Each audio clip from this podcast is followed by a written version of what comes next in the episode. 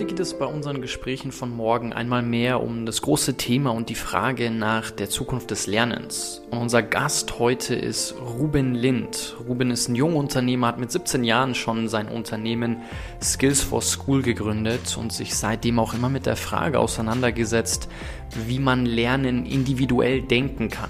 Manche von euch kennen ihn vielleicht von seinem sehr erfolgreichen Auftritt bei Die Höhle der Löwen. Und unser Thema heute ist, wie ich es gerade schon gesagt habe, die Frage nach der Zukunft des Lernens, die Frage nach dem individuellen Lernen. Und Ruben spricht da über diverse Erfahrungen, die er als Jungunternehmer gemacht hat, über sein Scheitern, über seine Insolvenzerfahrung, gleichzeitig über seine Zeit im Silicon Valley, was er aus dieser Zeit für sich mitnehmen durfte. Auch die unterschiedlichen Haltungen, vor allen Dingen was das Thema mit Umgang mit Rückschlägen angeht. Wir tauchen ein in eine Frage, die uns bei den Gesprächen von morgen auch immer sehr beschäftigt, die Frage nach den relevanten Zukunftsskills, sprechen über kritisches Denken, das Hinterfragen, Reflektieren, auch die unternehmerischen Skills und all die Punkte, wo unserer Ansicht nach heute mehr angesetzt werden müsste.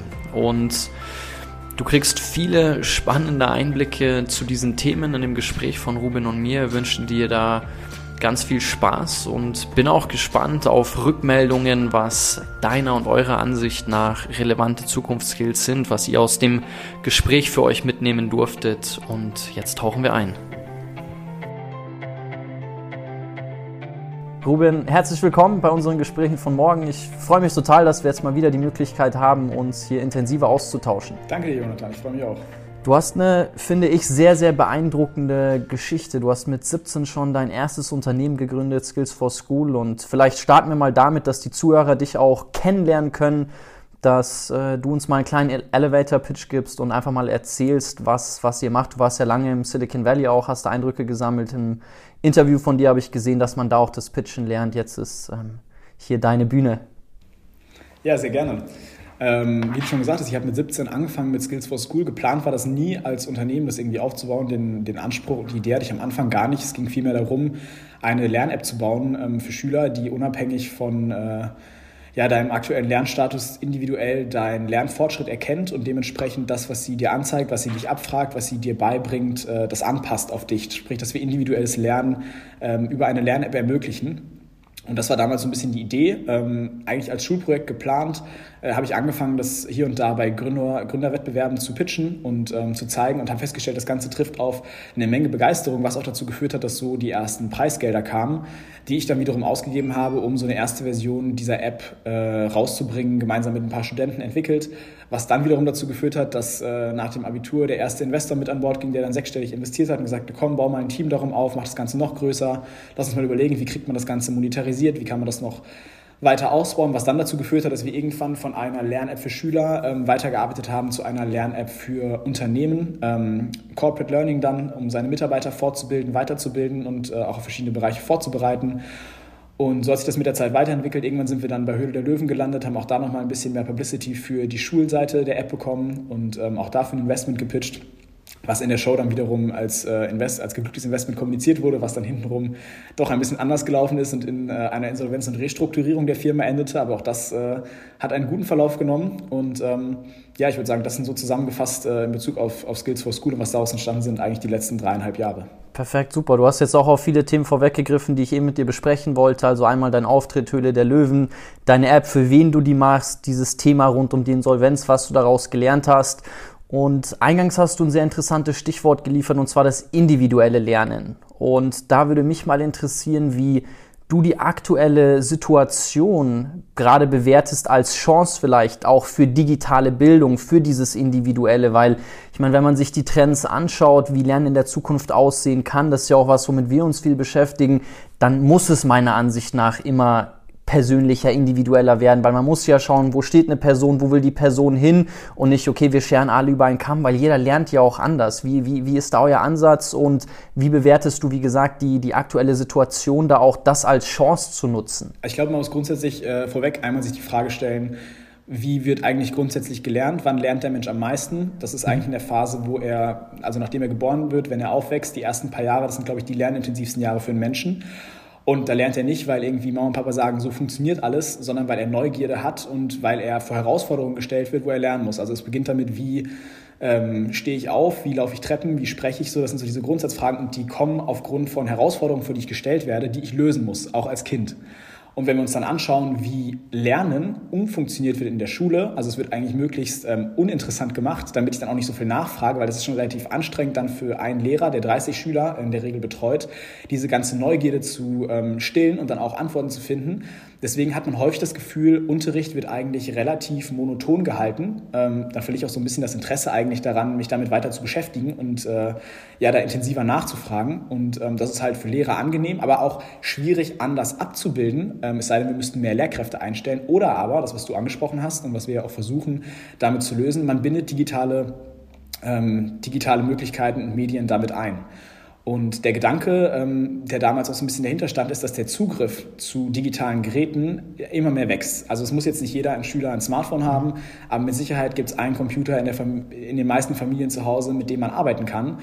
Und ähm, die Herausforderung in der Schule ist ja, dass ein Lehrer vorne steht und der hat 30 Individuen da sitzen, die meistens relativ heterogen sind in so einer Klasse. Ähm, zumindest in vielen Schulformen ja. ist das so. Und die haben ganz unterschiedliche Backgrounds. Also der eine, der hat Eltern, die schon mit dem das Gefühl alles besprochen haben und vielleicht sind die Eltern selber Mathematiker, Architekten, wie auch immer und die sind, der ist total gut vorbereitet. Und auf der anderen Seite hast du Schüler, die verstehen das gar nicht und die müssten es eigentlich noch siebenmal erklärt bekommen, bis sie dann wirklich verstanden haben, wie sowas funktioniert. Und das ist aber irgendwann auch unangenehm, in der Schule nachzufragen.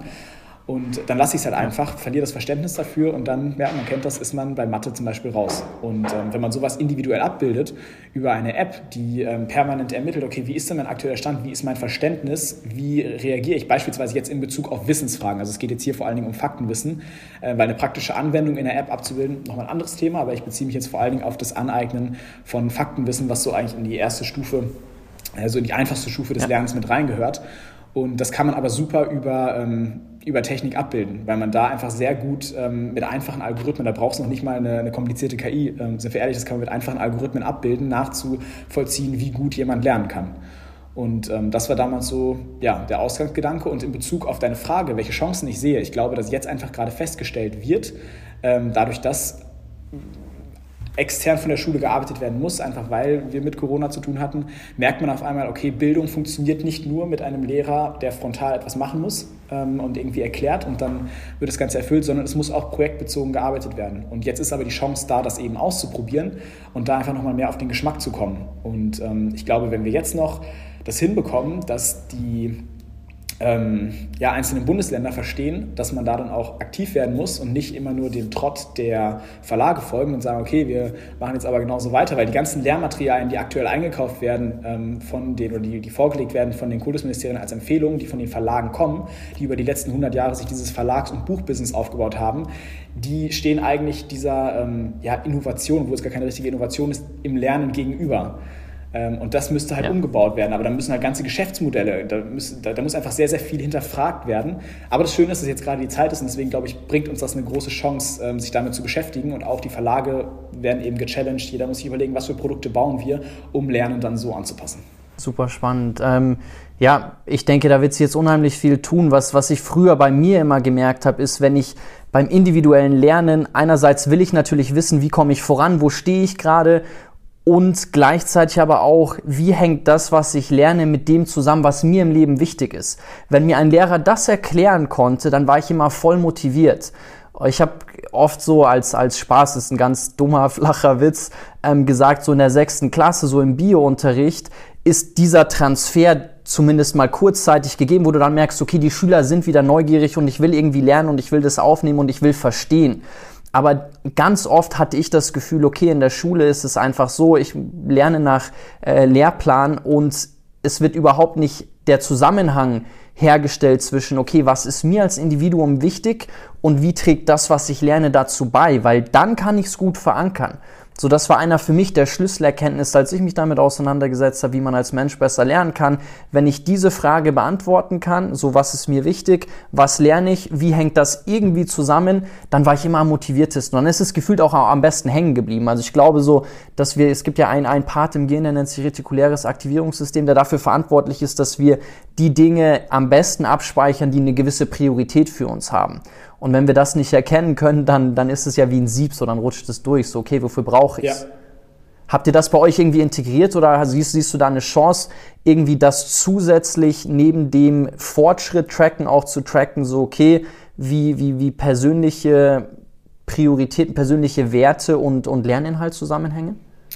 Also wir haben ja das Produkt entwickelt, um eine Zielgruppe zu erreichen, die in dem aktuellen Schulsystem ein Stück weit festhängt. Das, was du gerade angesprochen hast, die Art und mhm. Weise, wie da gelernt wird, das machen einige Schulen, vor allen Dingen internationale Schulen bieten das bereits an. Also da, um das zu konkretisieren, da gibt es beispielsweise in der Klasse 5, Klasse 6 dann das Thema, das Thema Weltenentdecker. Dann suche ich mir irgendjemanden raus, sei es Christopher Columbus, ähm, und sagt dann, mhm. okay, ich, ich, berechne auf der einen Seite, welche Schifffahrtswege hat der genommen, so da habe ich die Mathematik mit drin, schaue mir dann an, welche ähm, Sachen hat der entdeckt, welche Kulturen hat der entdeckt, geht da über Geschichte, über Sprache, über die Entdeckung von Sprache, vielleicht nehme ich da die Philosophie mit rein, wie entsteht eigentlich Sprache, verbinde ich total viele Fächer mit einem spannenden Projekt, was ja. ich ausarbeite, ja. wo ich einen Sinn drin sehe und nicht losgelöst irgendwelche Formeln äh, lese.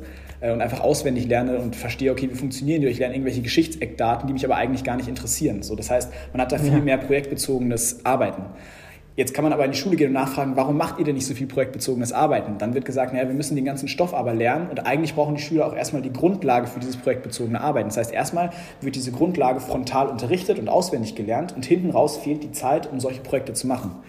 Das heißt, wir haben uns in dem ersten Schritt angenommen und gesagt, bevor wir jetzt versuchen, alles komplett umzudrehen, es ist, muss ich ehrlich aber sagen, ist schwierig im deutschen Markt. Wir haben gesagt, wie können wir auf das aktuelle System adaptieren, so eine Entlastung schaffen, dass mhm. dann aber eben Zeit bleibt für solche Projekte. Das heißt, wenn ich mich mit Eckdaten, also faktisch, man muss trotzdem ein, ein, Grundverständnis von Wissen aufbauen. Man kann jetzt nicht sagen, man geht nur in Projekte ja. rein und ja. ich habe eigentlich gar keine Ahnung nee, von irgendwas, richtig. aber dieses Grundwissen, das wollen wir in der App transferieren und das wollen wir in der App vermitteln und lernen, damit hinten raus dann in der Schule aber viel praktischer gelernt werden kann. Und ähm, ja, die App selber trackt jetzt noch nicht, in welchem Bezug das auf dein, äh, auf dein Lifelong Learning oder in Bezug auf die einzelnen Themen steht. Aber okay. sie vermittelt in dem Case das Faktenwissen so individuell und einfach, dass du möglichst effizient, äh, also es, sie versteht einfach, wie gut verstehst du ein Thema, was kannst du noch nicht und passt dich dementsprechend an, damit du eigentlich keine Zeit verschwendest, irgendwie Sachen fünfmal zu wiederholen, äh, nur damit sie dann in deinem Kopf hängen bleiben, du sie aber eigentlich nicht brauchst.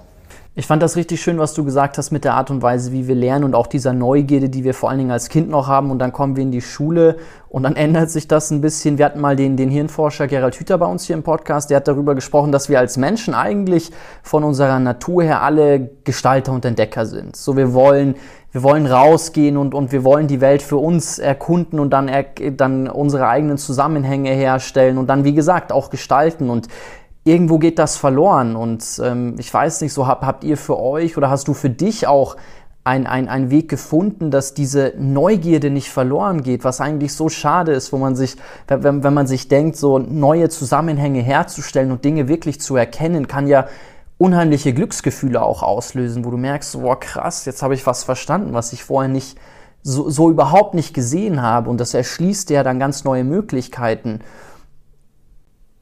Jetzt müsste natürlich noch eine genau. Frage kommen. Ich kann einfach darauf nicht eingehen, aber vielleicht. Äh nee, also die Frage wäre gewesen, so ob, ob du für dich einen Weg gefunden hast, ähm, mit äh, dir diese Neugierde beizubehalten, immer weiter lernen zu wollen. Klar. Oder, oder ob du auch Wege siehst, wo, wo, wo du sagst, okay, da kann man ansetzen, dass das nicht verloren geht, weil ich meine, das ist ja, das ist ja eigentlich super ja. schade. Also ich glaube, das setzt so ein Grundsatz, Grundsatzinteresse aus, einfach weiter, weiter lernen zu wollen. Ich glaube, ähm, ja, bei, bei, bei vielen Menschen wird das wahrscheinlich, es wird, ich glaube, es wird einfach radikal abtrainiert in der Schule, dieses Interesse zu haben, weil, also Lernen wird eigentlich eher, ist eigentlich eher negativ behaftet, aber ich glaube, Lernen ist eines der größten Privilegien, mhm. wenn, also alleine, dass man sich die Zeit nehmen kann, zu lernen und weiter zu wachsen und, und einfach weiter seine Gedanken nachzudenken. Auch das ist einfach das ist ein Riesenprivileg. Das heißt, ähm, wenn ich neue Themen habe, wenn ich mich für Sachen interessiere, ähm, aber auch wenn ich vor Herausforderungen stehe, dann ist das eigentlich, sind das die Momente, wo ich am meisten lerne. Und das ist auch das, was wir in, ja. in Bezug auf die Unternehmen feststellen. Also wenn du einfach irgendwelche Compliance-Regelungen auswendig lernen sollst, ist das das Trockenste, was du machen kannst. Oder du sitzt in irgendwelchen Ausbildungs-IHK-Berufen und musst einfach Sachen auswendig lernen, weil das in der Prüfung abgefragt wird, in irgendeinem Prüfungsbogen, den du Multiple Choice beantworten musst. Das ist so das langweiligste und trockenste, was du machen kannst. Aber ja. wenn du Leute, Leuten eben reale Anwendungsfälle gibst, die sie gemeinsam lösen können, die sie besprechen können, ähm, wo sie vor Herausforderungen stehen, dann lernst du so viel mehr, als wenn du einfach ähm, diese Dinge trocken auswendig lernen musst. Das heißt, wir versuchen auch da jetzt in dem Bezug auf Skills for Work, also für die Corporates, immer ähm, unternehmensbezogene Herausforderungen zu finden, für die es dann ähm, Content-Bausteine gibt, mit denen ich mich auseinandersetze und die ich versuche zu, löse, äh, zu lösen und auch mit meinen Kollegen zu besprechen. Ich will dabei bei Skills Hoher gleich tiefer mit dir eintauchen. Davor noch kurz so, wenn du auf deine Schulzeit zurückblickst, so warst du ein guter Schüler? Wie, wie, wie war deine Schulzeit? Ist das, ich finde es immer ganz interessant, was Leute motiviert, dann gewisse Dinge zu tun. Und ich habe mich auch viel mit dem Thema Lernen auseinandergesetzt weil ich eine scheiß Schulzeit hatte. Also ganz oft mit den Lehrern geclasht, viele Sachen haben nicht gepasst. Ich bin dann erst, als ich nach Südafrika gegangen bin, super gerne in die Schule gegangen, weil irgendwie das, das ganze Frame dort, dort dann ganz anders war. Aber bei, bei dir die Frage, wenn du dich so intensiv auch mit diesem Thema Lernen auseinandersetzt, war das dann auch ähnlich, dass du sagst, da hast du einen Mangel verspürt und das hat dich extrem frustriert oder warst du so ein Musterschüler, bist gerne zur Schule gegangen und hast gesagt, nee, dann setzen wir darauf ja, noch auf? Nicht, ähm, also bei mir würde ich sagen, Unter- und Mittelstufe war wirklich eine Katastrophe, einfach weil ich, ähm, ja, die Frage, die du gerade gestellt hast oder die du deinen Lehrern auch gestellt hast, hey, wofür brauche ich das? Die war eigentlich auch so, würde ich sagen, die kam mir mindestens einmal die Woche, wo ich mir dachte, so, okay, wofür mache ich das alles? Ich habe eigentlich keinen, also weiß nicht wofür. Und es ist eigentlich schade, dass man gar nicht das Interesse hat und gar nicht die Vorstellung, ja. was kann ich eigentlich damit machen. Ich meine, geh mal hin und heutzutage und frag die ganzen 17-, 18-Jährigen, die äh, ihre Schule beenden, was willst du eigentlich machen? Ich würde wetten, 80 Prozent der Leute wissen nicht, was sie machen sollen oder sie haben irgendwie von Mama und Papa eingeredet bekommen, hey, das könnte ganz spannend sein, aber sie haben gar kein Spektrum und gar keinen Blick dafür, was für Möglichkeiten eigentlich da sind und was für Potenziale da sind. Auch einfach, ja. weil ihnen vielleicht gar nicht klar ist, hey, welche Berufe wird es da in Zukunft noch geben oder nicht. Ähm, um auf deine Frage konkreter einzugehen, ich selber war in der Unter- und Mittelstufe kein guter Schüler. Ich habe in der Oberstufe dann das Interesse gewonnen, aber gar nicht so sehr für die Schulfächer, sondern wir hatten damals eine Schülerfirma bei uns in der Schule und ich konnte erst damit gar nicht groß was anfangen, aber da ging es um Energieberatung und ähm, darüber, um mit Kunden zu arbeiten. Und das hat mir so einen Spaß gemacht, zu verstehen, hey, wir können da was wachsen lassen.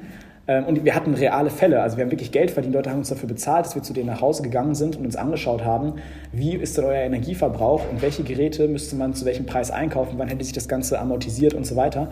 Und das war irgendwie, hat mich das fasziniert, dass wir da als Team zusammengearbeitet haben. Wir konnten da irgendwie Ergebnisprotokolle machen, haben die verkauft, äh, mussten uns damit so, weil es eine, ähm, weil es eine äh, keine, weiß nicht welche Form der Gesellschaft das war, auf jeden Fall, wir hatten eine Generalversammlung und so. Und das hat richtig, also das war richtig praktisch für mich. Da habe ich mich reingesteigert. Also die anderen haben ein bisschen ja. drüber geschmutzt und meinen, so übertreibt man nicht, das ist kein richtiges Unternehmen.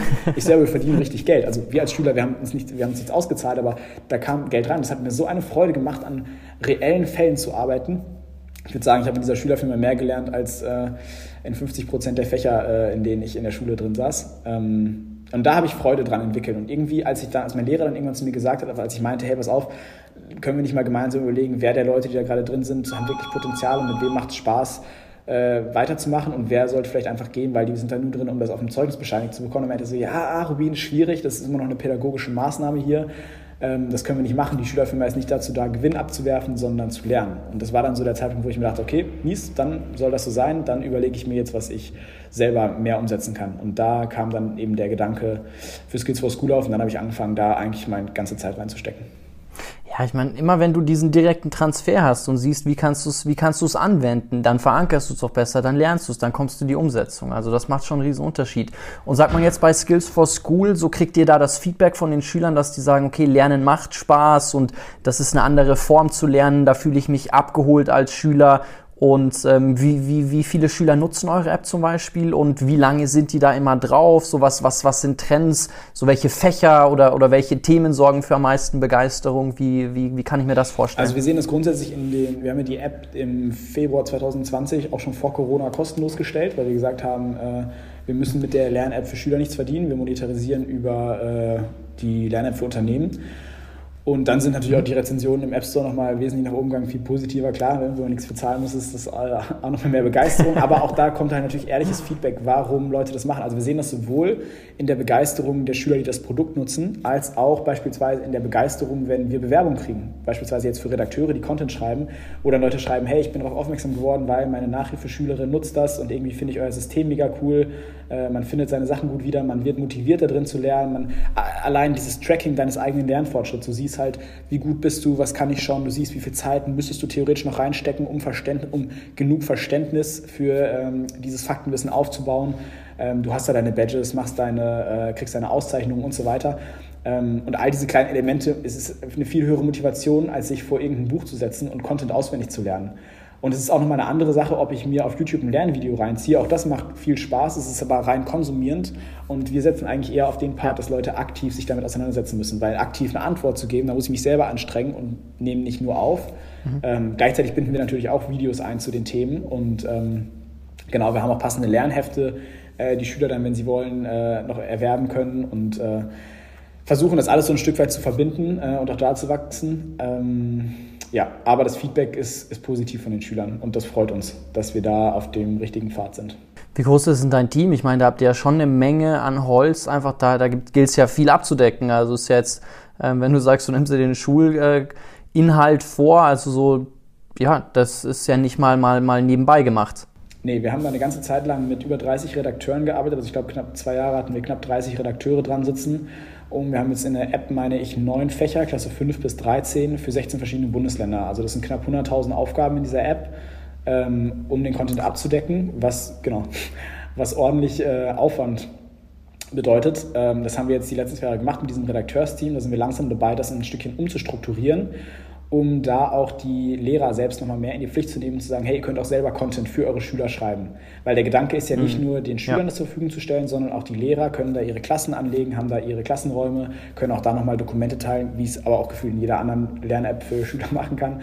Aber ja. um das nochmal mit aufzunehmen und auch da den Lehrern zu sagen, hey, wenn du nochmal ein Thema hast, das dir besonders am Herzen liegt, dass du, weil du denkst, dass du mit diesem Thema den Stoff noch besser vermitteln kannst oder das mehr in, eurer, in euren Schulalltag reinpasst, dann bitte, hier ist die Plattform, schreib gerne ein paar Fragen dafür und wenn es nur 10, 20 Fragen sind, ähm, gib die deinen Schülern in einem Lernpaket, um so auch nochmal weiter Content zu gewinnen. Also wir wollen da eigentlich mehr weg von äh, Content, der durch uns generiert wurde, mehr in das System des User-Generated Contents rein. Okay. Finde ich richtig, richtig cool. Und jetzt habt ihr es kostenlos zur Verfügung gestellt und du sagst, ihr tragt euch dann über Skills for Work. Und vielleicht da mal die Frage, ich meine, wo wir uns auch viel auseinandersetzen, so die Frage nach den Future Skills. Und das ist ja auch, damit beschäftigst du, beschäftigst du dich ja auch. Also so, welche Skills werden überhaupt gefragt sein in der Zukunft? Wie bildest du heutzutage aus? Ähm, und, und, und was brauchst du da? Wie kann ich mir die die Skills for Work App vorstellen? Was sind da so die Kernthemen? Auch, auch die beliebtesten, du hattest vorhin Compliance genannt. Ich meine, das muss ja jeder machen. Ein Freund von mir hat eine Zeit lang bei Adobe gearbeitet, der meinte, als, als Werkstudent musste er da immer für alle die Compliance-Kurse durchklicken, weil niemand Bock drauf hat. Und ich denke mir immer, dass es eine Tragödie ist, wenn Lernen so, so uninspirierend ist. Gut, jetzt bei Compliance muss man, ist halt wirklich eine Herausforderung zu sagen, wie stellt man das jetzt irgendwie spannend dar. Aber ähm, ja, wie, wie, wie, wie sieht die App aus? Ist relativ ähnlich aufgebaut wie Skills for School, ähm, ist ja auch aus der Idee heraus entstanden.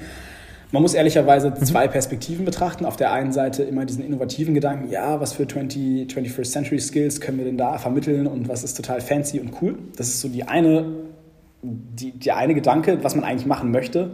Und dann hast du aber den Mittelstand und du hast die Realität, hey, eigentlich müssen wir mal die ganze Brandschutzverordnung da reinkriegen und müssen gucken, dass sie nicht mehr die Multiple-Choice-Brandschutzverordnung durchgehen und sich diese lang, ellenlangen Seiten durchlesen, sondern würden das gerne einen Test drin haben, um dann ein Zertifikat auszustellen, um dann hinzugehen und zu sagen, hier, haben wir gemacht, wir sind abgesichert. Das sind so diese beiden Perspektiven. Auf der einen Seite diese irgendwie Realität der langweiligen Themen, auf der anderen Seite das, was du eigentlich machen möchtest. Und ja ähm, du musst es ja auch irgendwie verkauft kriegen und irgendwie den Need und den, ähm, die, die Herausforderung der Unternehmen damit äh, stillen. Und wir sind einfach hingegangen und haben mit den Unternehmen gesprochen und haben gesagt, hier, was sind, was sind eure Herausforderungen, was sind eure Themen, die ihr abdecken wollt? Ähm, das sind jetzt ganz klar natürlich, ne, wie, wie kann ich in Zeiten von Corona ähm, mit meinen Mitarbeitern. Also es geht von Kommunikation über, wie kann ich mit Kunden in der Zeit kommunizieren, kann er trotzdem Kundenbeziehungen aufrechterhalten. Also ganz klassische Vertriebsthemen, dann aber auch nochmal detaillierter. Wir merken einfach, Vertrieb ist sehr beliebt, wenn es dann auch darum geht, nochmal Produktschulungen zu machen, zu gucken, okay, es kommen neue Produkte rein, die ganzen Spezifikationen müssen eigentlich normalerweise mit Produktkatalogen angeeignet werden. Das ist super oldschool, kannst du halt viel ansprechender machen, indem es ein schönes animiertes ja. Video am Anfang gibt, was irgendwie erklärt, hey, was sind eigentlich die Neuigkeiten, dann wird das Ganze abgefragt und am Ende kriegst du dann hier ein schönes Dokument ausgestellt, das dir bestätigt, hey, du hast dich damit lange genug beschäftigt und kannst das äh, machen. Also es ist eigentlich auch wie so ein Badge, das du dann bekommst, aber kannst dir halt zuschicken lassen per Mail und ausdrucken. also eigentlich haben wir versucht, ein simples Produkt zu bauen. Es gibt ja im Learning-Bereich, also wenn wir ehrlich sind, im Corporate Learning-Bereich gibt es unglaublich viel. Da müssen wir uns nicht irgendwie messen mit ja. SAP ja. Learning Solutions oder ähm, coolen Lernprogrammen, die dann irgendwie in Microsoft Teams eingebunden werden. Ähm, uns ging es wirklich darum, eine einfache Lösung zu schaffen, weil wir das Gefühl hatten, viele der Produkte, die da sind, sind sehr komplex und damit kann man sehr, sehr viel abbilden. Man kann gefühlt alles damit abbilden, aber dass die Realität ist, dass das gar nicht genutzt wird in Unternehmen. Und haben deshalb uns die Kernfrage gestellt, was ist eigentlich so das, was ihr eigentlich im Kern nutzen wollt, wie können wir das noch einfacher runterbrechen und wie können wir dafür sorgen, dass ihr auch das ähm, Bedürfnis entwickelt, euch damit zu beschäftigen. Auch vielleicht auf dem eigenen Handy. Also wenn, wenn wir es nicht auf den Handygeräten der Mitarbeiter installieren, sondern auf euren Privathandys. Was würde euch reizen? Wie können wir Content so aufbereiten, vielleicht auch eben nicht ganz so spannenden Content so aufbereiten, dass du ihn gerne auf deinem Handy-Display auch am Nachmittag nochmal konsumierst, wenn du vielleicht einfach eine Viertel oder halbe Stunde Zeit hast, ähm, weil du sagst, komm, das macht Spaß, ich will mich mit meinen Kollegen messen, wir machen das Spiel noch mal eine Challenge zusammen. Wie können wir das erreichen? Und ähm, das ist ja das, was wir eigentlich als ähm, würde ich sagen, als Kompetenz ähm, uns angeeignet haben in Bezug auf das Schulwissen, weil auch da hast du ja komplex zusammenhängende Aufgabe, gra Aufgaben, gerade in der Mathematik, in der Oberstufe, wo du dann sagst, hier, dann brauchen wir Unteraufgaben, verschiedene Aufgabenformate, wie kann man das ansprechen machen, dass man sich hier nicht nur durchklickt und irgendwie Multiple Choice eingibt und auswendig lernt hier, äh, welche, welche Sachen muss ich anklicken, sondern wie schaffen wir es da wirklich Wissen zu verankern, auch mit eben, um ehrlich zu sein, langweiligeren Themen und ähm, das ist die eine Seite. Und auf der anderen Seite macht man sich Gedanken, ja. wie schaffen wir es, ähm, noch mehr in die Bereiche reinzugehen, die Skills zu fördern. Es sind halt meistens Soft Skills dann, die Soft Skills zu fördern, die eigentlich gefragt werden. Und ähm, auch da zu überlegen, wie kann man collaborative die Mitarbeiter untereinander arbeiten lassen. Und auch dann hat man wieder ganz coole Ideen und dann spricht man auf einmal mit dem äh, mit, mit dem Management Board, die sagen, ja, aber habt ihr schon darüber nachgedacht, ihr müsst ja auch die Anonymität der Mitarbeiter bei uns wahren. Und denkst du, was für Anonymität? Ihr lernt doch alle nur, also macht euch doch Gedanken, wie ihr zusammen lernen könnt. Ja, aber dann kann wieder zu Mobbing, Mobbing-Richtlinien und so weiter. Und dann hast du so ein bisschen die Realität, die dich abholt und sagt, ah, die ganze Innovation, die ihr euch ausdenkt, hm, münzt die mal lieber auf das, was wir euch eigentlich abkaufen wollen. Ähm, aber das ist die Realität. Also also äh, nur, nur dass ich es richtig verstanden habe, sprich auf der einen Seite seid ihr ganz klassisch Lean, äh, vorgegangen, habt mit den Kunden gesprochen, geguckt, was habt ihr eigentlich für einen Bedarf, was sind die Themen, die jeder schulen muss und dann habt ihr geguckt, dass ihr es halt simpel denen zur Verfügung stellt mit ein bisschen, ja, sag ich mal, Spaßfaktoren, dass es jetzt nicht ganz dröge ist und auf der anderen Seite guckt ihr aber, setzt ihr euch schon auch mit der Frage auseinander, was für weitere Skills brauchst eigentlich? Also was sind die Skills, müssen ja jetzt nicht direkt die Skills, also diese, diese Future Skills sein, aber schon darüber hinaus auch noch den, den, den weitere Möglichkeiten bieten. Ist das, das fasst es gut zusammen. Richtig ja, zusammengefasst.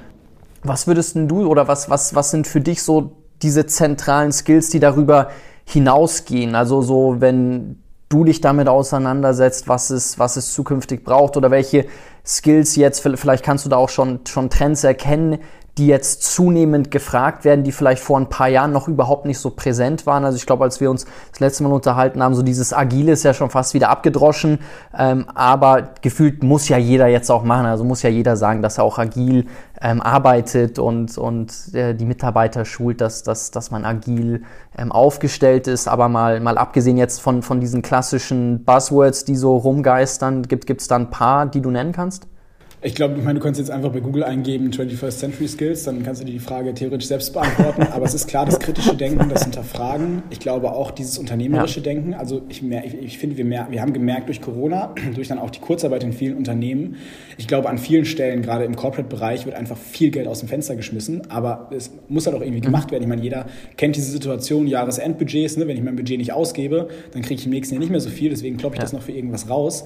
Aber es ist halt absolut nicht unternehmerisch. Also es wird Geld ausgegeben geben, wo eigentlich kein Star ja. ist und eigentlich macht das Unternehmen doch nur wieder Schulden, aber es ist okay, dass es das macht, weil es wird sowieso irgendwie dann am Ende aufgefangen und im Zweifel wird es durch die Bundesregierung aufgefangen, weil so viele Mitarbeiter dahinter hängen und dann gibt es doch wieder einen Schuldenschnitt. Also ähm, eigentlich müssten die Mitarbeiter auch mehr unternehmerisch denken und müssten mehr den Anspruch haben, wie können mhm. wir ein wirtschaftlich sinnvoll aufgestelltes Unternehmen ähm, erreichen und einfach diesen Anspruch an sich selbst haben und nicht äh, hingehen und sagen, hier, ich möchte gerne, also sag mir, was ich machen soll und ich arbeite das einfach ab. Das ist, glaube ich, so die ähm, primitivste Form zu arbeiten, ohne das mhm. irgendwie vorwurfsvoll zu sagen. Ja.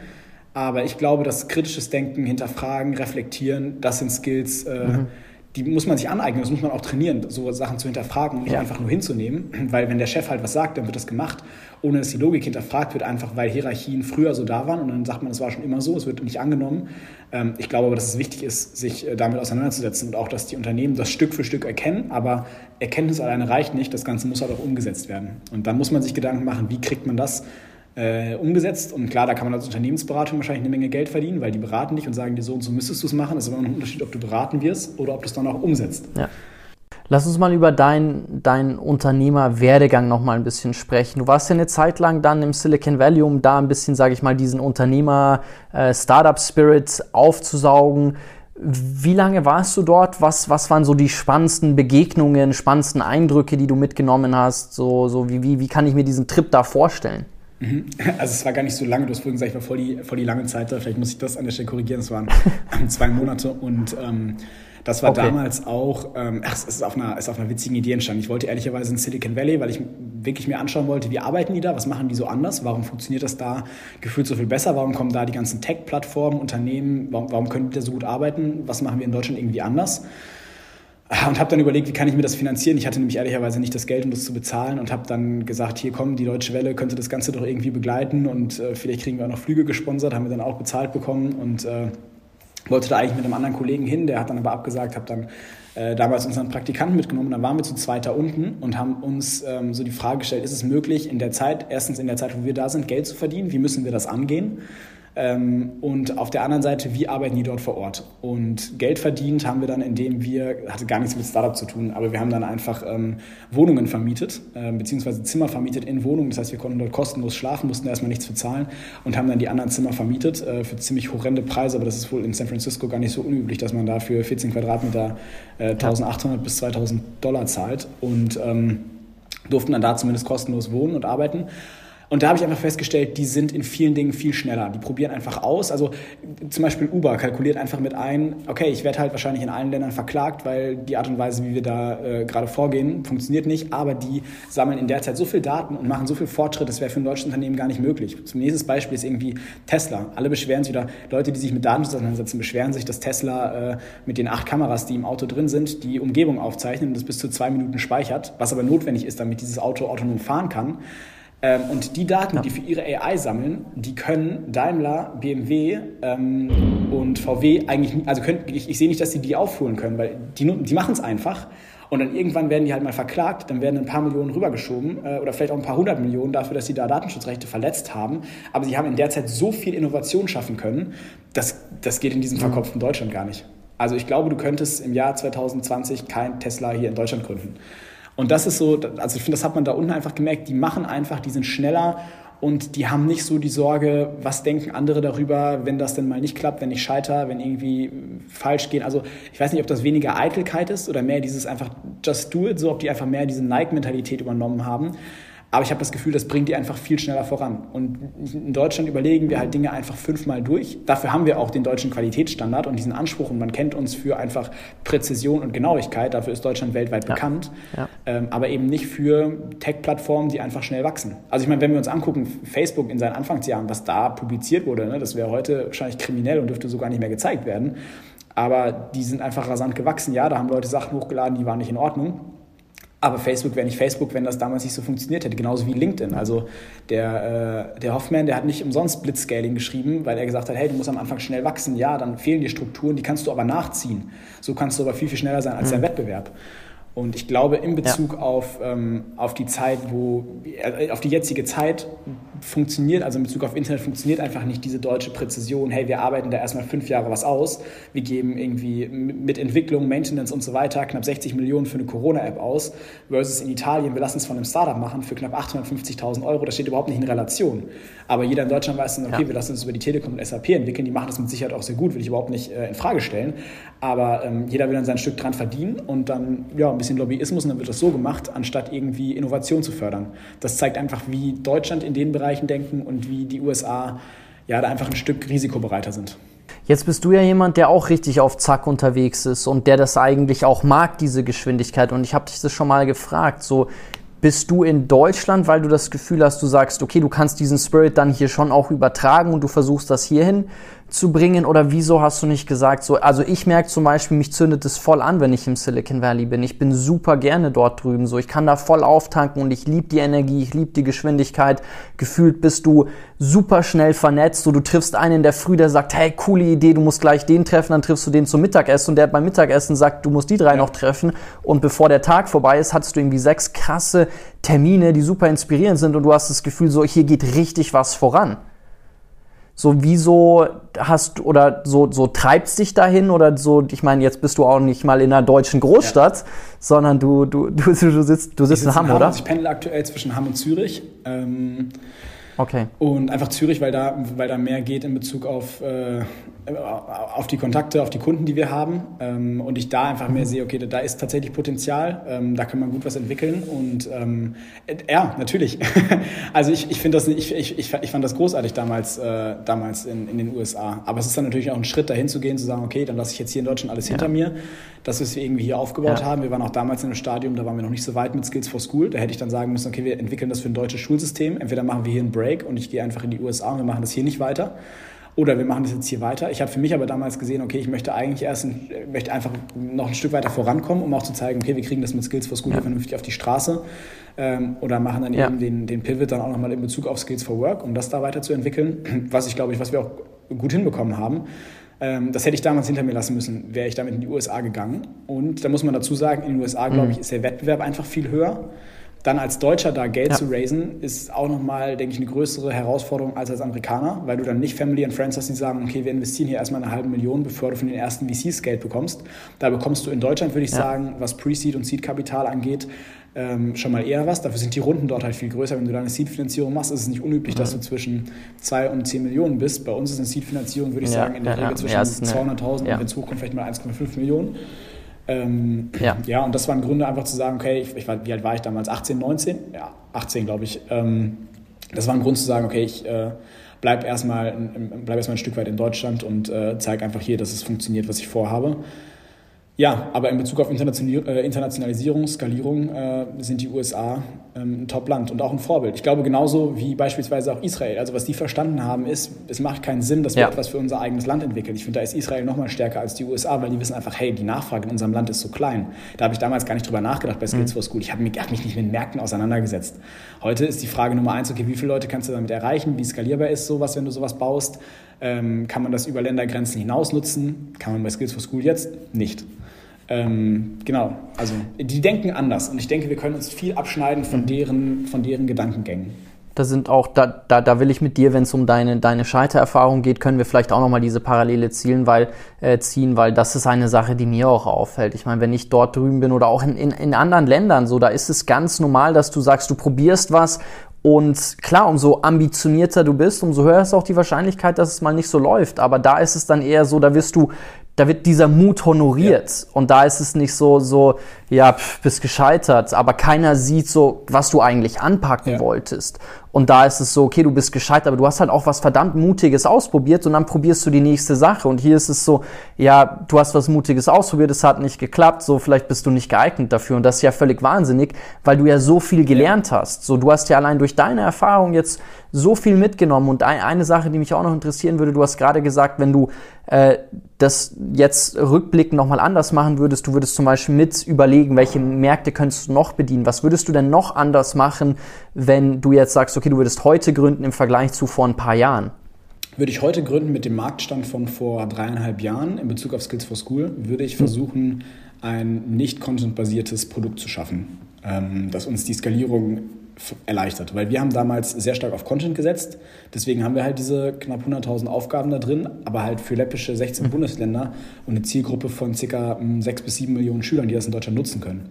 Gucken wir uns Frankreich an, können die es nicht nutzen. Gucken wir uns die Schweiz an, auch nicht. Österreich, nein. Italien, nein. Also wir haben uns eigentlich, dadurch, dass wir so auf Content gesetzt haben, diese Skalierung verbaut, wenn man es negativ sagen möchte. Mhm. Ähm, das heißt, ich würde versuchen, kein content-basiertes Produkt zu schaffen, sondern ein technologiebasiertes Produkt, das es dann ähm, viel einfacher macht, ähm, User-Generated Content da reinzupflegen, dass man ein cooles Redaktionssystem hat, dass das vielleicht einfach überprüft werden kann. Ja. Ich würde es, glaube ich, mit dem Ansatz angehen, sodass man es dann auch viel leichter in die anderen Länder schieben könnte und sagen könnte, hey, hier, pass auf, Grundlagen mhm. sind da, ergänzt doch, das sind die Beispiele.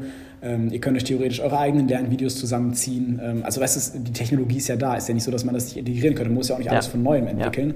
Ja. Ähm, dann packe ich halt mein Whiteboard-Video da rein, erstelle das eine halbe Stunde, weil das machen Lehrer doch jetzt auch. Also ambitionierte Lehrer suchen sich online ihre Programme, stellen das zusammen und zeigen das dann ihren Schülern. Das Traurige ist halt nur, dass es dann bei den Lehrern wieder in der Schublade verschwindet und dass diese Materialien gar nicht geteilt werden. Eigentlich könnten das aber wahrscheinlich auch 500 andere Lehrer verwenden.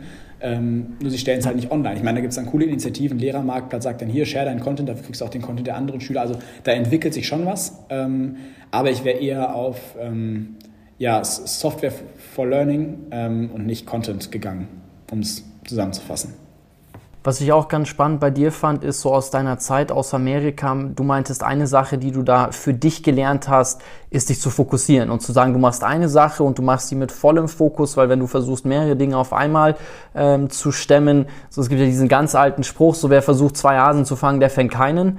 Und ähm, wie, wie gelingt es dir aber in der heutigen Zeit, dich zu fokussieren? Ich meine, also ich finde, es ist eine immense Herausforderung, weil so viel Lärm und so viele Möglichkeiten und, und so viel, was man machen kann. Und ähm, jetzt ist es als Unternehmer vielleicht nochmal, da bist du in einer privilegierteren Situation, weil du sagst, okay, du hast den Fokus, dein Unternehmen aufzuziehen, dein Unternehmen groß zu machen. Aber ich glaube, diejenigen, die nicht Unternehmer sind, sondern sich eher die Frage stellen, du meintest vorhin so die 17-, 18-Jährigen, wenn du die fragst, so was wollt ihr aus eurem Leben machen, können es die meisten erstmal nicht beantworten, weil einfach eine Vielfalt an Möglichkeiten da ist, die so breit ähm, ist und gleichzeitig auch durch die sozialen Medien einfach so viele tolle Leben einem äh, ständig präsentiert werden, wo man sich denkt, so krass, wie kann ich nur da hinkommen? Und dann kommt meiner, also so meiner Wahrnehmung heraus dann, dann, dann so eine Ladehemmung, wo du diese, diese Handlungslethargie hast, weil du gar nicht weißt, so, okay, wo setze ich an, was mache ich?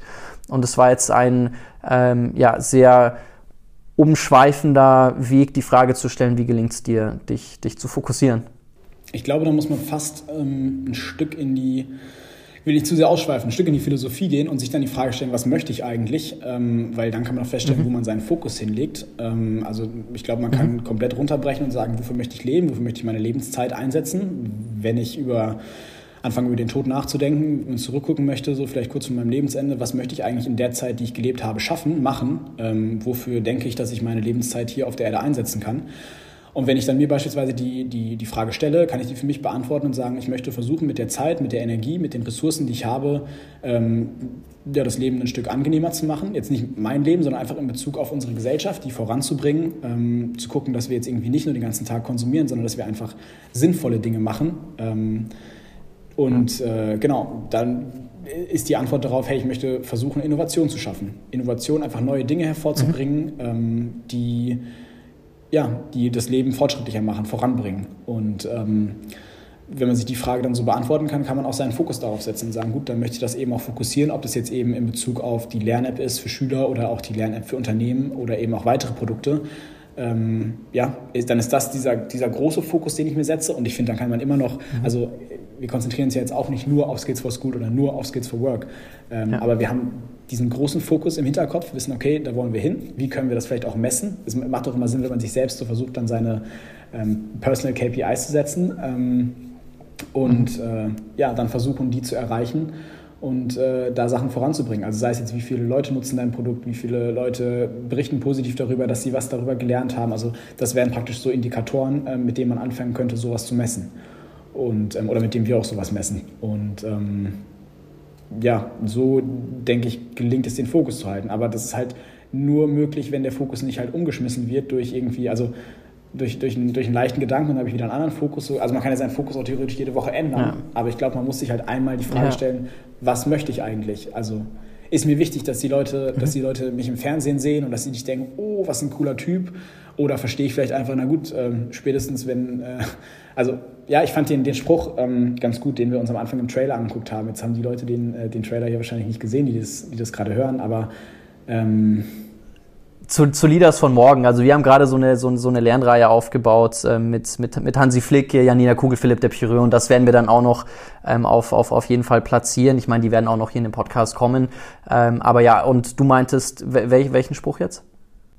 Ähm, Erfolg ist kein, kein genau. Besitz, sondern nur gemietet. Das war der Hansi Flick. Und die Miete, ist, jeden Tag, ist jeden Tag fällig. Genau. Und ich finde, das bezieht sich auch auf äh, Genau, also die, was möchtest du? Also möchtest du, möchtest du einfach erfolgreich sein und sagen, hier, ich habe möglichst viel Macht, kann über möglichst viele Leute verfügen? Möchtest du ein großes Unternehmen haben? Mit welchem Grund möchtest du das? Möchtest du möglichst viel Geld haben? Geld an sich ist aber auch nur ein Mittel, um dir was damit zu kaufen, kurzfristige. Also ja. ich glaube, da, da, da muss man dann schon ein bisschen drüber nachdenken und sich die Frage stellen, was möchte ich? Um dann zu der Frage zu kommen, ja. worauf möchte ich meinen Fokus legen, um dann auch zu wissen, wofür arbeite ich, wofür stehe ich auf, wofür stehe ich ein. Und ich glaube, wenn du das gefunden hast, dann tust du dich auch deutlich leichter mit, mit den vielen Ablenkungen ähm, zurechtzukommen. So, ich sage immer, wenn, wenn es dir gelingen, so du musst wissen, wozu du Nein sagst, um zu den Dingen Ja zu sagen, ähm, zu, zu, denen du sonst, sonst Nein sagen würdest. Beziehungsweise du musst wissen, wozu du Ja sagst, um dann zu den vielen Ablenkungen Nein sagen ja. zu können. Und wenn für dich sehr klar ist, so, okay, was will ich, dann glaube ich, tust du dich auch deutlich leichter mit, mit, mit den vielen Ablenkungen zurechtzukommen und dich da eben, eben entsprechend zu fokussieren und, und dich nicht ablenken zu lassen.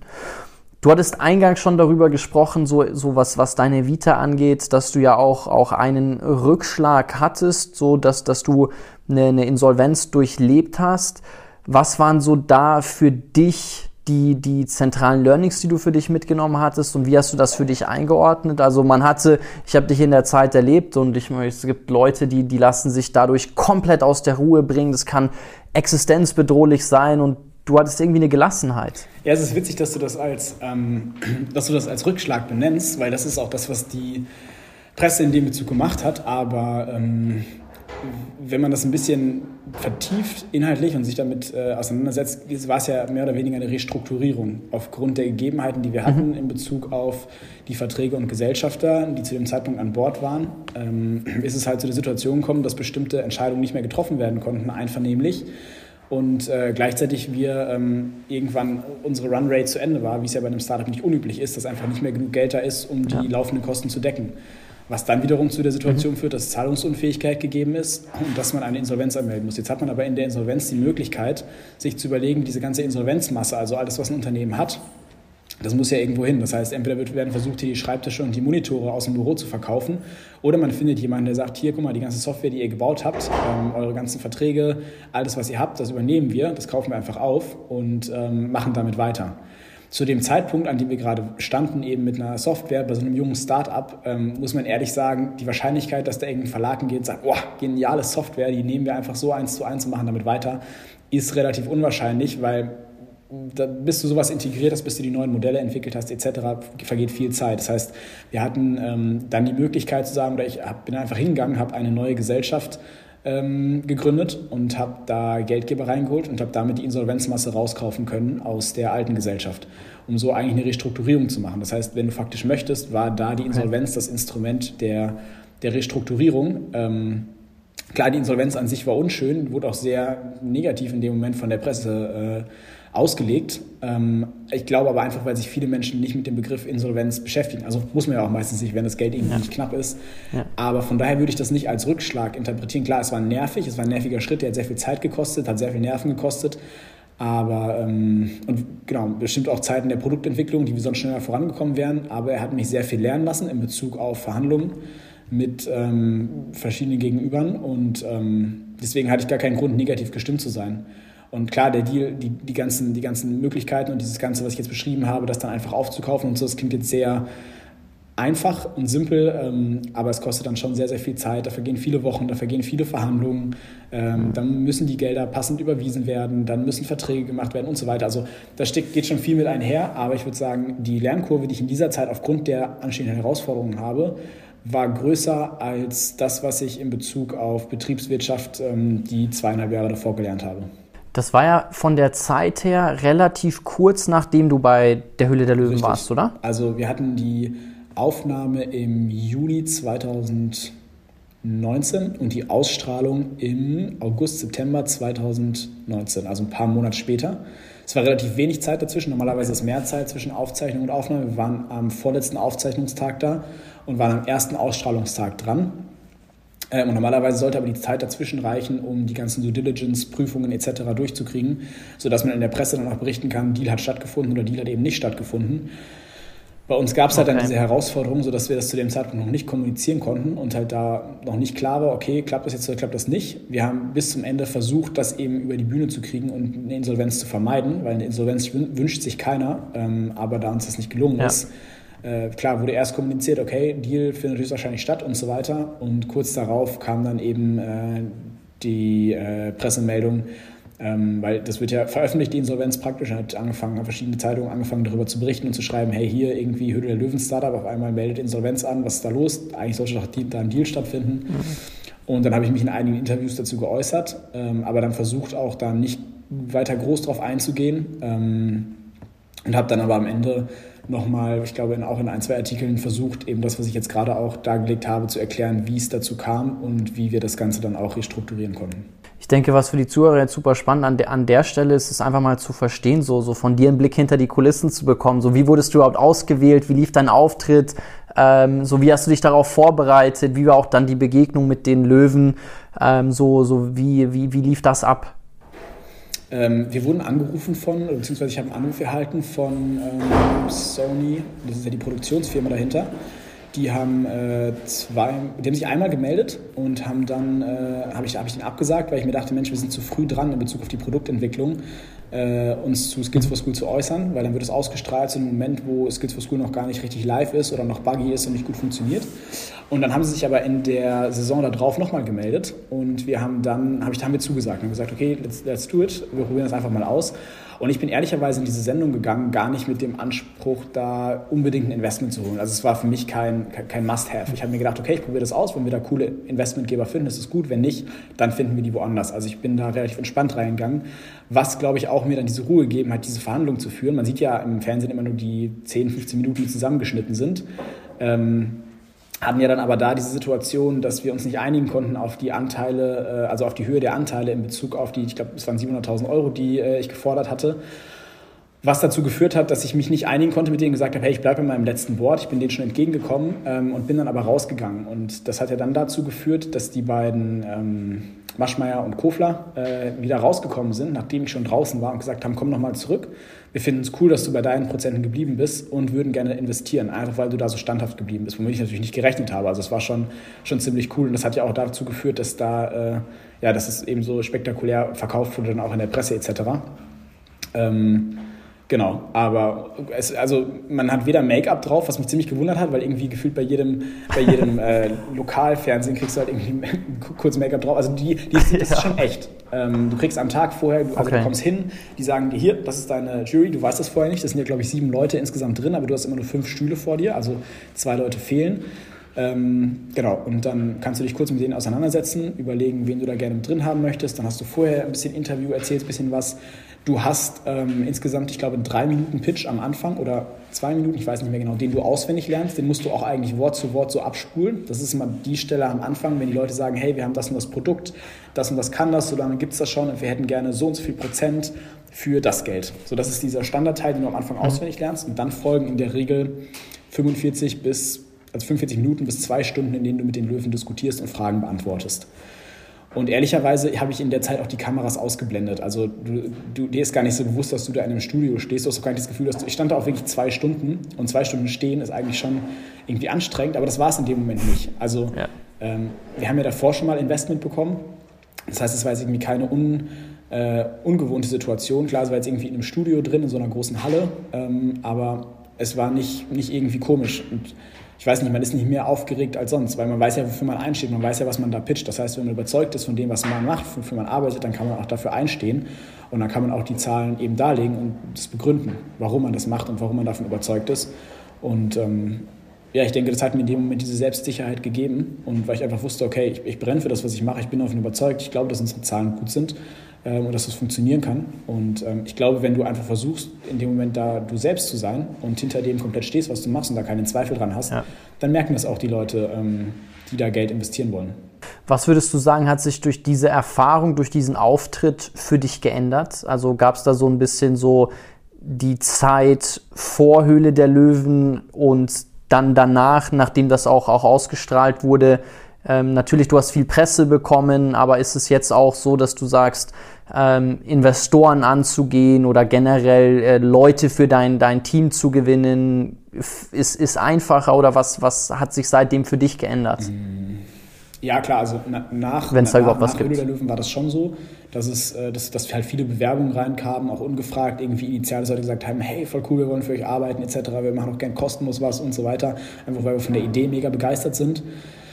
Ähm, klar, es ist immer cool, wenn Leute sich diese Ausstrahlung angucken, irgendwie diese 15 Minuten, dann kriegen die so ein bisschen den Eindruck, okay, wie verhandelt der eigentlich, was macht der so? Wobei dann natürlich auch schon ziemlich dramatisch das mit Musik zusammengeschnitten wird, also äh, kann man ein bisschen übertreiben, äh, aber das machen die ja da ganz gerne in der Box. Ähm, aber sonst würde ich sagen, hat sich da nicht, hat sich da nicht groß was geändert. Also ähm, ist jetzt nicht so, dass ich durch die Okay. Straßen laufe und die Leute sagen, oh, krass. ähm, nee, äh, das, äh, das, das ist nicht so. Okay. Okay, ich will noch zwei, äh, dir, dir zwei Fragen stellen, über zwei Themen mit dir sprechen. Eine Sache ist, du hast ja diese Gen Zero, diese äh, Top Talents Under 25 Initiative gegründet. Kannst du da ein bisschen was zu sagen, ähm, was da hinter dieser Initiative steckt, wen ihr auswählt, für was ihr auszeichnet, wie es dazu kam? Ich habe irgendwann festgestellt, dadurch, dass ich ja nicht, äh, dadurch, dass ich ja direkt nach der äh, Schule angefangen habe, das umzusetzen, war ich irgendwie nie in einem Umfeld mit anderen jungen Leuten, die ambitioniert Projekte verfolgen, um mich mit denen auszutauschen. Ähm, Und häufig ist es ja so, wenn du an Unis bist, hast du ja genau die Leute, um dich mit denen auszutauschen und bist da irgendwie in einem Umfeld, um da auch deine Ideen mal zu challengen. Und irgendwie hatte ich das nicht und habe mir gedacht, Mensch, es muss doch aber Netzwerke geben, wo man sich eben damit mit, mit Leuten austauschen kann. Habe mir dann das angeschaut und dachte, naja, Forbes 30 under 30 wird schon welche auszeichnen oder hier World Economics Forum, Young Global Leaders oder Young Shapers, da muss doch irgendwas geben. Ähm, aber es war dann viel immer nur in Bezug auf Entrepreneurship. Hier und da ähm, hat man halt auch mal eine Auszeichnung mitgenommen, ähm, aber hat auch da festgestellt, naja, es ist halt eine Auszeichnung, ähm, ein paar Fotos und irgendwie ein Glaspokal, den du dir in dein Büro stellen kannst, aber so richtig Netzwerk ähm, entsteht da nicht und so richtig ähm, ja, gegenseitig sich äh, da voranbringen, passiert da auch nicht. Da habe ich mir gedacht, eigentlich wäre es cool, wenn man so ein Netzwerk hat von talentierten jungen Leuten, die das Ziel haben, Innovation hervorzubringen, die das Ziel haben, was zu verändern und zu bewegen und dass man die zusammenbringt.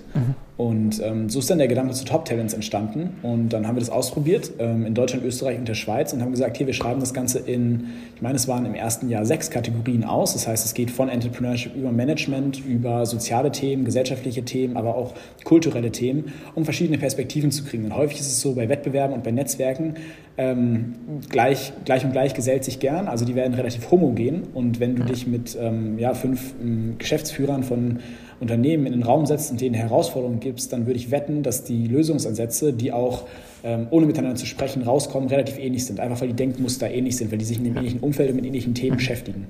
Wenn du jetzt aber eine ähm, Herausforderung hast, die unsere Gesellschaft betrifft und die ähm, betrachtest du aus unterschiedlichen Perspektiven, also jemand, der sich beispielsweise mit Flüchtlingsarbeit auseinandersetzt, betrachtet das anders als jemand, der ähm, den ganzen Tag vorm PC sitzt und ähm, digitale Anwendungen entwickelt, wiederum anders als jemand, der sich mit ähm, der Lösung von äh, Agrar, ähm, Agrarwirtschaft auseinandersetzt und guckt, wie kann man äh, ja besser wie kann man da besser, bessere Möglichkeiten finden oder auch Leute, die sagen, okay, wie können wir Tourismus nachhaltiger machen, Reisen etc. Also du hast einfach verschiedene Ansätze und unterschiedliche Perspektiven. Und das war der Gedanke dahinter, diese Leute auszuzeichnen, um genau solche Probleme anzugehen. Da gibt es zum einen diese großen gesellschaftlichen Themen, mit denen man sich auseinandersetzen möchte und die man lösen möchte. Aber es gibt einfach auch viele Unternehmen, ähm, die sagen, wir stehen vor Herausforderungen, wir stehen vor Umbrüchen, wie können wir die gemeinsam meistern. Ähm, aber die Wahrscheinlichkeit, dass die eigenen Mitarbeiter hingehen und sagen, ah, ich habe die und die Idee, auch das, ähnlich wie in der Schule, wird dann häufig abtrainieren. Ja, du hast deinen Vorgesetzten, dem machst du einen Vorschlag, der ist vielleicht genervt, sagt, ach nee, komm, passt gerade nicht, wir müssen unsere Umsatzziele erreichen, wir müssen unsere Ausgaben hinkriegen. Du bist da so in deinem Trott drin, ähm, dass du gar nicht diese Innovation richtig zulässt. Und da haben wir uns gedacht, das können wir mit Top Talents lösen. Da können wir die jungen Leute zusammenbringen. Und weil das gut funktioniert hat in Deutschland, Ja. Österreich und der Schweiz im letzten Jahr, 2019, haben wir dann 2020 gesagt, probieren wir das Ganze, international aus. Haben das Ganze international ausgeschrieben, ähm, haben da auch wieder knapp 700 Bewerbungen bekommen, ähm, was man jetzt drüber reden kann, okay, ist das viel, ist das wenig? Eigentlich haben wir gedacht, wir kriegen weniger Bewerbungen, weil wir versucht haben, eigentlich die Hürde relativ hoch zu setzen, weil, man muss sich vorstellen, wenn da 700 Leute ein Bewerbungsvideo einreichen, ein CV einreichen, eine Menge Fragen beantworten, gesellschaftliche Fragen, das muss sich ja auch jemand durchlesen, das muss sich auch eine Jury durchlesen. Da haben wir eine Jury von 25 Leuten, Ja.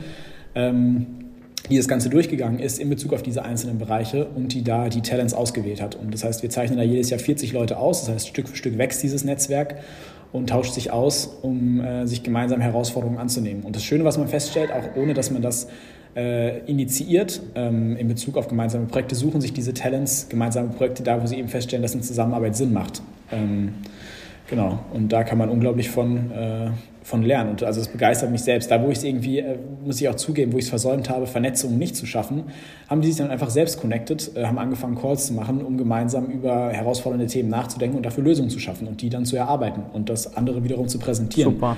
Also ähm, ja, das würdest du jetzt zwar über dich selber nicht sagen, aber ich sage einfach mal, jetzt bist du auch eine, eines, einer dieser Top Talents. Äh, du hast ja unheimlich früh dann mit, mit so, so vielen Themen auseinandergesetzt. So worauf, worauf dürfen wir uns bei dir noch freuen? So was, was, was steht bei dir noch an? Was, äh, was soll noch kommen? Was, was, was ist die große Vision? Wo willst du noch ah, hin? Gute Frage. Das ist ja die Frage, die ich eigentlich immer gerne stelle, wenn Leute anfangen wollen, äh, bei uns äh, zu arbeiten. Jetzt muss ich die beantworten. Jetzt sitze ich auf der anderen Seite.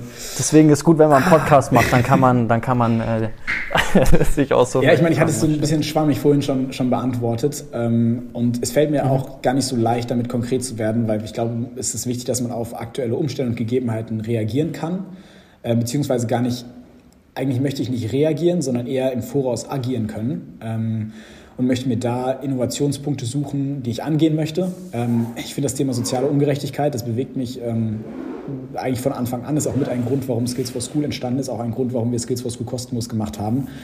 Ähm, es motiviert mich darüber nachzudenken, wie können wir einfach mehr Gerechtigkeit schaffen in einer Welt, die eigentlich immer mehr auseinanderdriftet. Ähm, mhm ist, glaube ich, so ein Grundsatzthema. Ich weiß nicht, ob ich das nochmal aus meinem Leben gestrichen bekomme. Ähm, aber damit zusammenhängt, ja, lasse ich mich gerne für neue Themen begeistern, lasse mich gerne auch gedanklich auf neue Themen ein, denke die durch und ähm, da, wo sich Sachen ergeben, werde ich Chancen ergreifen, ähm, Projekte umsetzen, in Projekte mit reingehen und ähm, gucken wir mal, wo das hingeht. Also ich glaube, jetzt zu sagen, wo wir in zehn Jahren stehen, ähm, wäre eine vage Prognose, aber ja ähm, ja. dass ich auf jeden Fall meine Zeit da ordentlich einsetzen möchte und gucken möchte, dass wir maximal ähm, gut vorankommen mit all dem, was wir angehen und machen. Ähm, ich glaube, das ist nicht gelogen. Richtig schön. Ich muss sagen, dass ich es äh, super spannend finde und sehr schön finde, mich, mich regelmäßig mit dir auszutauschen, immer wieder zu sehen, woran du arbeitest, was dich bewegt und das kann ich ähm, ja, einfach super gespannt bin, ähm, wo es hingeht. Von daher sage ich vielen, vielen Dank. Hat mir, hat mir wieder sehr viel Freude gemacht, mit dir zu sprechen, Ruben. Und ähm, ich hoffe, wir sehen uns bald mal wieder. Und ja, alles Gute für dich. Äh, danke für den, für den sehr schönen Austausch. Danke